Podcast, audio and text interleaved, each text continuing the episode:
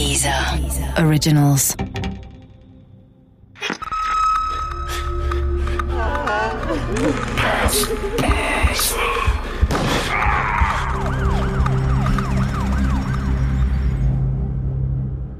Nullzeit.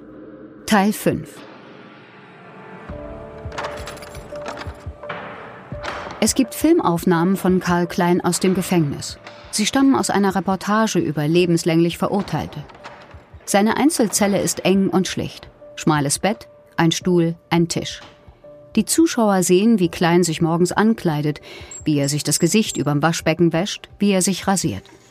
Auf dem kleinen Spiegel, der auf der Ablage über seinem Waschbecken steht, hat er mit einem schwarzen Stift das Hammer- und Sichel-Emblem gemalt. Dass Klein überzeugter Kommunist ist, weiß im Gefängnis jeder. Karl Klein ist damals 69 Jahre alt. Er ist schlank, gepflegt. Klein scheint in sehr guter körperlicher Verfassung. Er ist nur einer von vielen Protagonisten in der Fernsehreportage. Der Dreh war ihm vermutlich eine willkommene Abwechslung. Die Welt da draußen, die hatte ihn vergessen. Die hatte sich einfach ohne ihn weitergedreht. Die Wirtschaftswunderjahre, die Teilung Deutschlands, die aufkommende 68er-Bewegung. All das kannte Klein nur vom Hörensagen. Doch Karl hatte sich nie mit seinem Schicksal abgefunden. 50 Wiederaufnahmeanträge stellte er für seinen Fall. 50 Mal ohne Erfolg. Fünf Jahre vergehen. Zehn, zwanzig. Klein fällt im Gefängnis nicht weiter auf, ist nicht gewalttätig, dreht keine krummen Sachen, gilt als zurückgezogen und introvertiert. Doch in ihm drin, da brodelt es die ganze Zeit. Da stellt sich Klein immer und immer wieder die gleiche Frage. Wie komme ich hier raus? In der JVA Saarbrücken werfen damals die Gefangenen die übrig gebliebenen alten Brotreste durch die Gitterstäbe ihrer Fenster in den Hof. Hier werden sie zusammengefegt, dann in großen Tonnen gesammelt und schließlich von einem örtlichen Bauern abgeholt. Der verfüttert die Brotabfälle dann an seine Schweine. Auch am 30. Januar 1969 kam der Bauer wieder zum Gefängnis. Die Tore öffnen sich, er fährt in den Innenhof, das Fass wird eingeladen, alles wie immer. Nur, dieses Mal ist da nicht nur Brot im Fass, sondern auch Karl Klein. Unbemerkt war er in die Tonne geklettert und hatte sich dann mit einem selbstgemachten, mit Brotresten beklebten Deckel unsichtbar gemacht. Die anderen ahnungslosen Küchenhäftlinge kippten weitere Brotabfälle ins Fass, heben die Tonne auf die Ladefläche und dann verlässt Karl Klein nach 23 Jahren das Zuchthaus illegal, unerkannt. An einer Ampel klettert er aus der Tonne und verschwindet. Erst beim nächsten Stopp bemerkt der Fahrer ein umgekipptes leeres Fass. Er fährt zurück zum Gefängnis. Erst jetzt bemerken die Vollzugsbeamten, dass einer fehlt. Klein hat einen Plan. Er will in den Osten, in die DDR. Denn dort hat er einen mächtigen Freund, Erich Honecker. Wie gut und woher genau die beiden sich kannten, weiß ich nicht. Aber Honecker wurde im nur knapp sieben Kilometer entfernten Neunkirchen geboren und war schon zu Jugendzeiten überzeugter Kommunist. Da dürften die beiden sich über den Weg gelaufen sein. Erich und Karl waren angeblich Duzfreunde, die sich noch Briefe schrieben, als Klein schon im Gefängnis saß. 1969 war Erich zwar noch nicht Generalsekretär des Zentralkomitees der SED, aber natürlich hatte er schon damals eine gehobene Position im Machtapparat der DDR inne. Nachdem die Nachricht von Kleins Flucht durch die Berichterstattung bis in die DDR gelangt, erhält Kleins Anwalt in München einen Telefonanruf. Die Ostberliner Dienststelle am anderen Ende der Leitung gibt diskret zu verstehen, dass Karl über die Grenze kommen kann. Jederzeit und an jeder gewünschten Stelle. Und das ist so ein Punkt, an dem ich Karl nicht verstanden habe. Der Wechsel in die DDR, in ein anderes System, zu dem eines, das er befürwortete und in dem er als unschuldig gelten würde, war doch ideal für ihn. Doch angeblich war es einer von Karls Brüdern, der ihm diesen Plan ausredete. Niemand würde sich dort für ihn interessieren und Klein ganz schnell in der Versenkung verschwinden. Er muss überzeugend gewesen sein, denn Karl Klein entschied sich für Plan B. Und so stand zwei Tage später, gut 190 Kilometer von Bexbach entfernt, an der Anmeldung der Redaktion der Bild am Sonntag ein dünner älterer Mann vor der Tür. Guten Tag, ich bin der Ausbrecher Karl Klein. Das Boulevardblatt berichtet über Kleins Geschichte, der seine Unschuld betont und auf die Wiederaufnahme seines Falls pocht. Noch in der Redaktion schaffen die Journalisten es, eine Verbindung mit dem damaligen saarländischen Justizminister herzustellen. Der verspricht, Kleins Fall persönlich zu prüfen. Noch während sich Klein in den Redaktionsräumen aufhält, rufen die Bildjournalisten die Polizei. Diese erscheint wenige Minuten später und nimmt Klein fest. Er leistet keinen Widerstand. Er hat sein Ziel erreicht. Endlich neue Aufmerksamkeit für seinen Fall, die Chance auf ein neues Verfahren, die Aussicht auf Freiheit. Schon wenige Tage später saß Klein wieder in der JVA Saarbrücken. Aber jetzt stand seine Geschichte endlich in der Zeitung und war im Fernsehen zu sehen.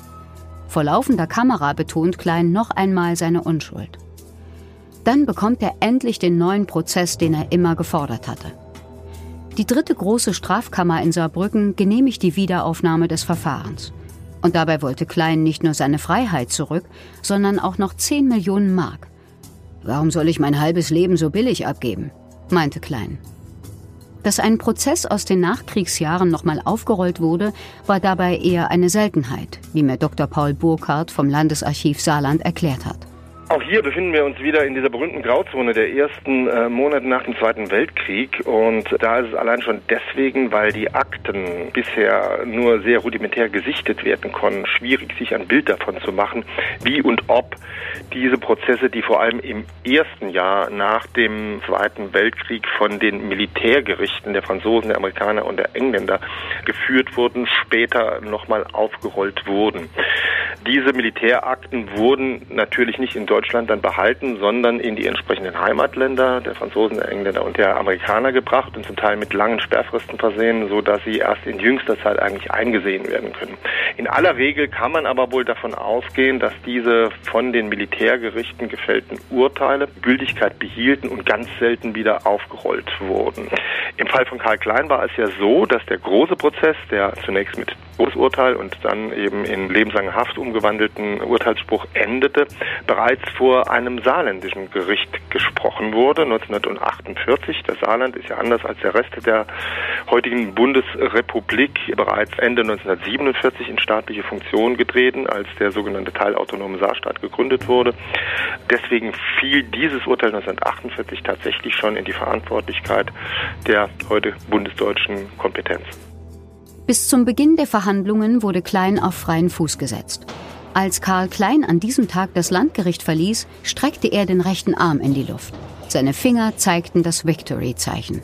Es ist der 4. Oktober 1971. Wenige Meter entfernt wartet mein Opa, breit grinsend und mit einem Geschenk für Klein unterm Arm. In Wahrheit gibt es dieses Foto aus zwei verschiedenen Perspektiven. Auf dem einen ist mein Opa nicht drauf, auf dem anderen schon. Warum er da stand? Das habe ich inzwischen herausgefunden. Weil Karl Klein während der Nazizeit anderen, die wegen ihrer kommunistischen Gesinnung ins KZ gesteckt wurden, Päckchen mit Lebensmitteln geschickt hatte. Eine kleine Geste, die für die Empfänger die Welt bedeutet haben musste. Mein Opa jedenfalls muss Klein deswegen unendlich dankbar gewesen sein. So sehr, dass er auch noch über zwei Jahrzehnte später seine Dankbarkeit ausdrücken wollte. Ich habe nie so genau rausgefunden, woher die beiden sich kennen. Aber ich habe verstanden, warum mein Opa seinen besten Anzug und sein breitestes Grinsen mitbrachte, an jenem Tag im Oktober 1971. Er traf den Mann, der ihm Hoffnung geschenkt hatte, als es keine Hoffnung mehr zu geben schien. Wer erschoss in der Nacht des 20. April 1945 den Bexbacher Polizisten Johann Kerner? Als der neue Prozess beginnt, ist die Mordnacht schon 28 Jahre her. Doch das, was Karl Klein sich immer gewünscht hatte, würde er nicht bekommen. Zu viele offene Fragen bleiben, die er nicht beantworten kann. Zu viele Ungereimtheiten, die zu seinen Ungunsten ausgelegt werden. Am Ende des Prozesses wird der Schuldspruch gegen Klein nicht aufgehoben. Doch immerhin muss er nicht ins Gefängnis zurück. Die restliche Strafe wird ihm erlassen. Karl Klein ist ein freier Mann. Als unschuldig gilt er nicht. Wer ihn heute bei Wikipedia sucht, findet dort Karl Klein und dann in Klammern dahinter Mörder. Und was machte er nun? Wo ging er hin? Mit dem Kopf lässt sich das nicht erklären. Klein geht tatsächlich zurück nach Bexbach. Er geht dahin, an den Ort, Die Stadt, die ihm noch sein gesamtes Leben lang kein Glück gebracht hatte. Denn in Wahrheit, so finde ich, war doch seine Heimat, war Bexbach für ihn das Böse. Klein verbringt dort den Rest seines Lebens, isoliert und allein, bis zu seinem Tode im Jahr 1993.